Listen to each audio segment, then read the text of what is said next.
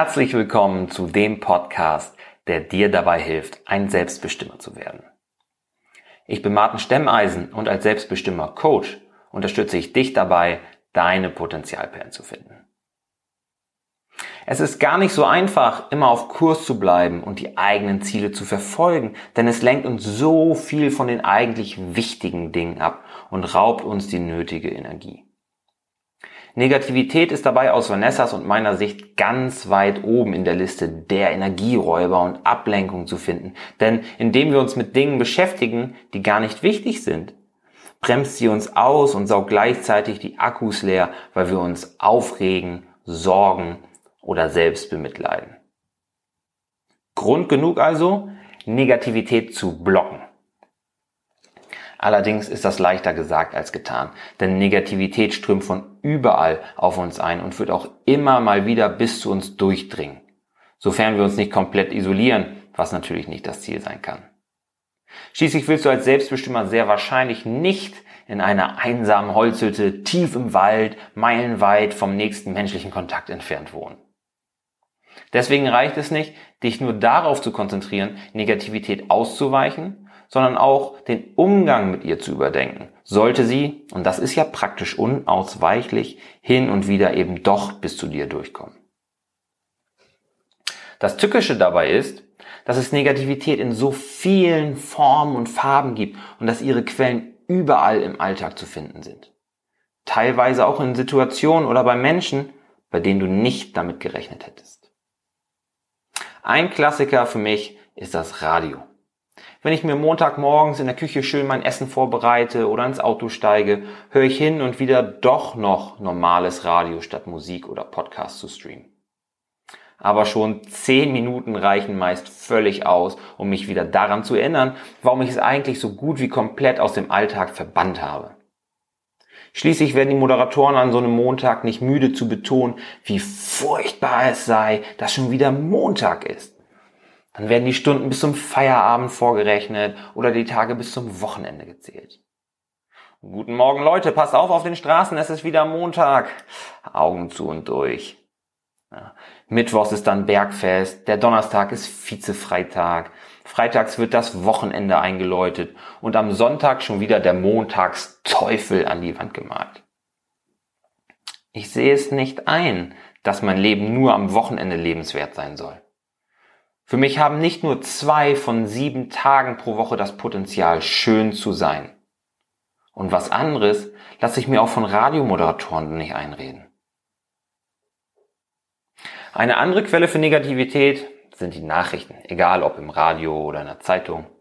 Immerzu wird nur von Mord und Totschlag, kriegerischen Auseinandersetzungen, Steuerverschwendung, Promi-Trennung und was weiß ich was berichtet auch nicht gerade besonders aufmunternd oder positiv.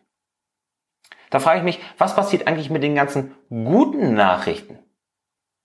Sitzen in den Redaktionen nur Miesepeter und Pessimisten, die 99% aller positiven Meldungen direkt in den Papierkorb werfen? Je nachdem, welche Nachrichten du liest, hörst oder schaust, beschränken sich die guten Nachrichten ja eigentlich auch nur auf so Sachen wie die Geburt von Kussi und Bussi, den süßen Robbenbabys im Soester Zoo oder die Ankündigung der Helene Fischer Weihnachtsshow, die für mich persönlich keine gute Nachricht ist.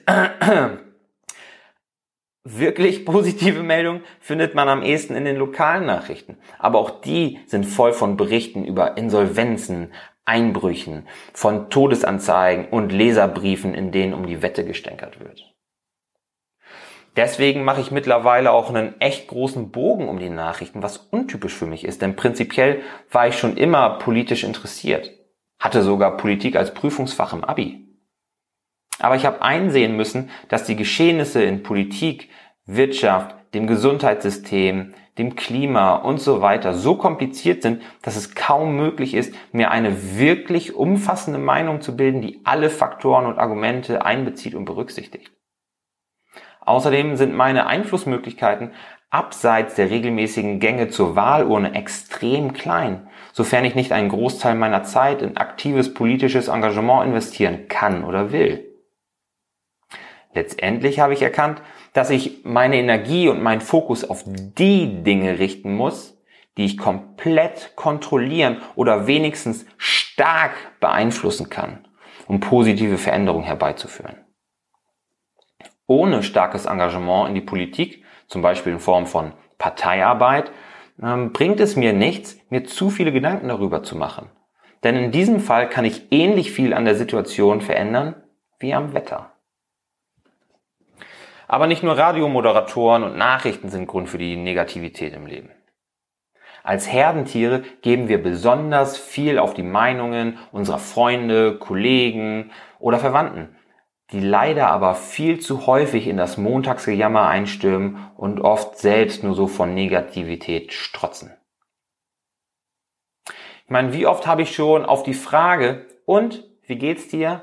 Antworten bekommen wie, ja, muss ja, ne? Oder man schlägt sich so durch oder nützt ja nix. Oder auch der Klassiker, beschissen wer geprahlt, ne? Du solltest mal die Gesichter der Leute sehen, wenn du auf dieselbe Frage ganz ehrlich, mir geht's super, danke, wie geht's dir, antwortest und vielleicht auch noch einen Grund dafür lieferst. Mir geht's super, weil ich ein richtig gutes Feedbackgespräch hatte. Mir geht's super, danke, weil wir heute Abend essen gehen. Mir geht's super, weil der Busfahrer heute noch kurz gewartet hat, als ich angelaufen kam. Es gibt doch so viele gute Gründe, warum der Tag, die Woche und auch das Leben gut ist. Das lasse ich mir nicht nehmen. Wenn es nur beim Jammern bliebe, dann wäre es vielleicht noch auszuhalten. Nur gehen die Menschen um uns herum einfach noch weiter als nur zu jammern. Ich weiß nicht, ob es wirklich stimmt, aber oft wird ja gesagt, dass wir Deutschen die weltbesten Nörgler wären. Vorstellen könnte ich mir das wohl, denn ich kenne auch mehr als genug Leute, die nie zufrieden sind und immer etwas zu meckern haben. Die nicht sehen, wie gut sie es eigentlich haben und deshalb mit der Gesamtsituation unzufrieden sind.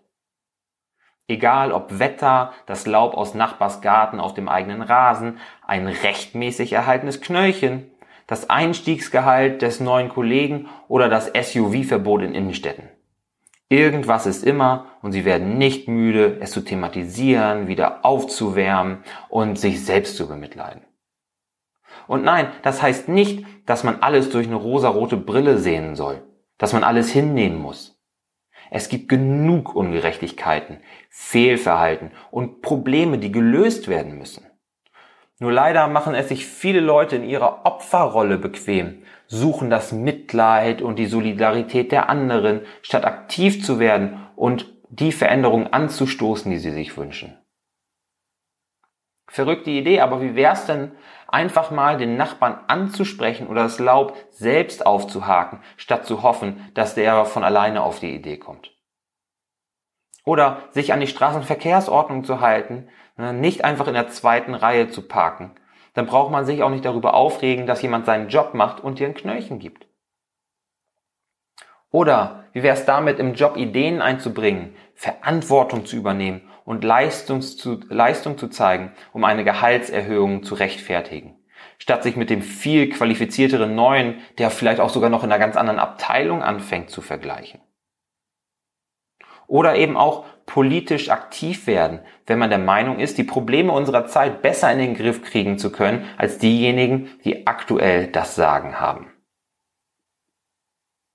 Während ich das Genörgel und Gejammer relativ gut überhören oder das Gespräch wenigstens zu anderen Themen hinlenken kann, sieht es bei Geläster anders aus. Ich habe schon eine Menge Leute gesehen, die beim Lästern total aufblühen. Mit leuchtenden Augen und roten Wangen könnte man meinen, sie wären Kinder unterm Weihnachtsbaum, wenn sie in Wirklichkeit gerade jemanden durch den Dreck ziehen. Und wenn die richtigen Leute oder vielmehr die falschen Leute zusammentreffen, dann gibt es da oft kein Halten mehr. Dann werden nicht nur die neuesten Geschichten und Gerüchte auf ihr Sensationspotenzial besprochen, sondern dann wird es persönlich und geht auch ordentlich unter die Gürtellinie. Es ist echt traurig zu sehen, wie viel Energie diese Leute darauf verwenden, andere auf Instagram zu stalken oder so, um genug Futter für die nächste Lästerrunde zu haben, statt die, diese Energie zu nutzen, um sich weiterzuentwickeln und das eigene Leben besser zu machen.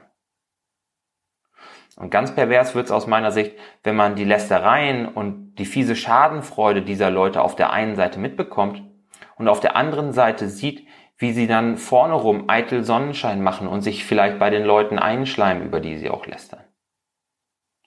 Da bleibt nur die Hoffnung, dass auch diese Menschen es noch irgendwann merken, einsehen und sich ändern. Die Hoffnung stirbt zuletzt. Aber was mache ich, wenn gelästert wird?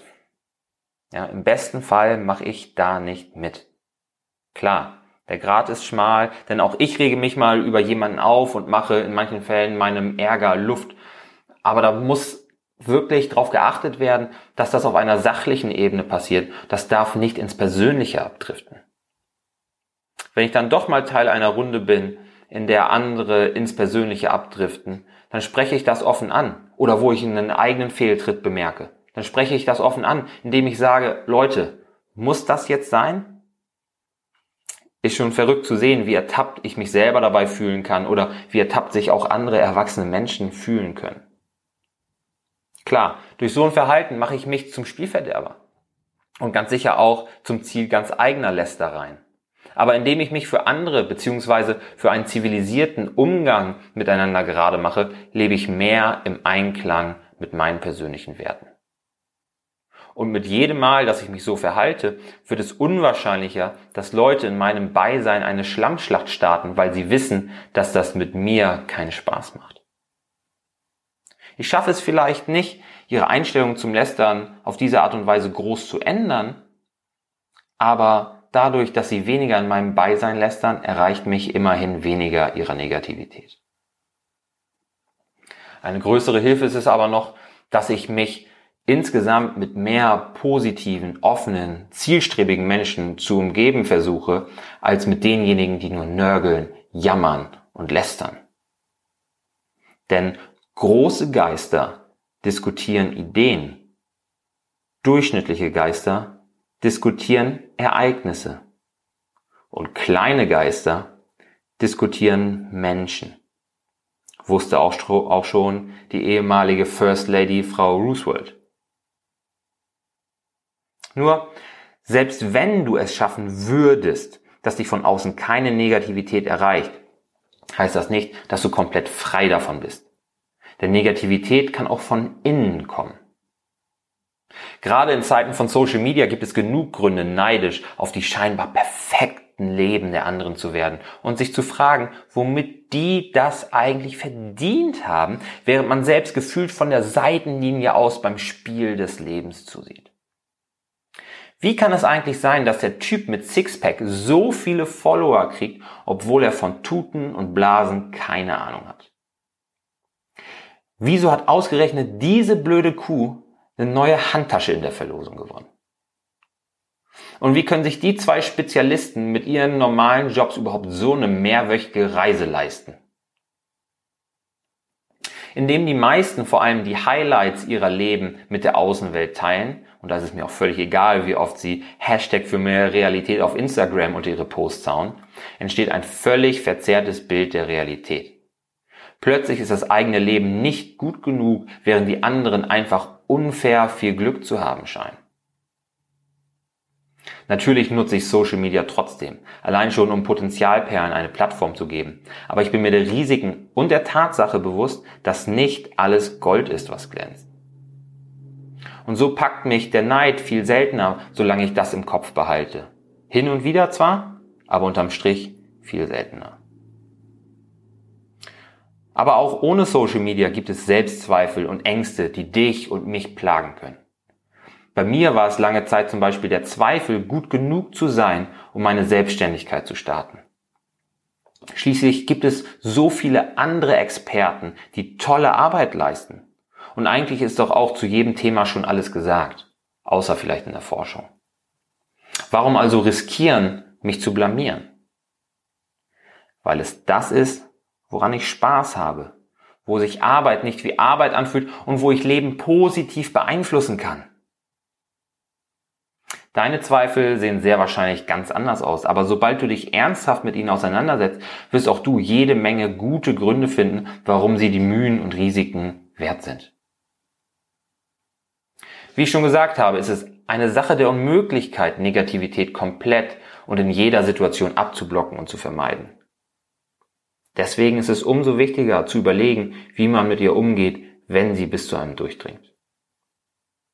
Mir hilft es sehr, auch negative Erlebnisse auf ihr Potenzial zu untersuchen, mir etwas über mich, über andere Menschen oder das Leben beizubringen. Wenn ich den Grund für meinen Selbstzweifel finde, habe ich eine neue Potenzialperle, nach der ich tauchen muss, um selbstbestimmter leben zu können. Wenn ich erkenne, warum ich neidisch auf irgendeinen Instagram-Feed einer x-beliebigen Person bin, finde ich vielleicht heraus, ob oder was mir in meinem Leben fehlt, das ich bisher gar nicht auf dem Schirm hatte. Und wenn ich vielleicht doch mal lästern sollte, denn ich bin auch nur ein Mensch und ich bin nicht komplett immun gegen sowas, zeigt mir das, dass die Arbeit an der eigenen Persönlichkeit nie abgeschlossen ist. Wenn du nicht weiter im Trüben fischen, sondern an deiner Persönlichkeit arbeiten willst, dann abonniere auf jeden Fall jetzt diesen Podcast und lass eine kurze Bewertung da, falls dein Programm es ermöglicht. Also schau mal eben nach, ob du bei dir in der App oder am Desktop eine Bewertung schreiben kannst zu dem Podcast und abonniere uns, damit du deinem Ziel näher kommst. Also, block die Negativität und sei dein Selbst best immer.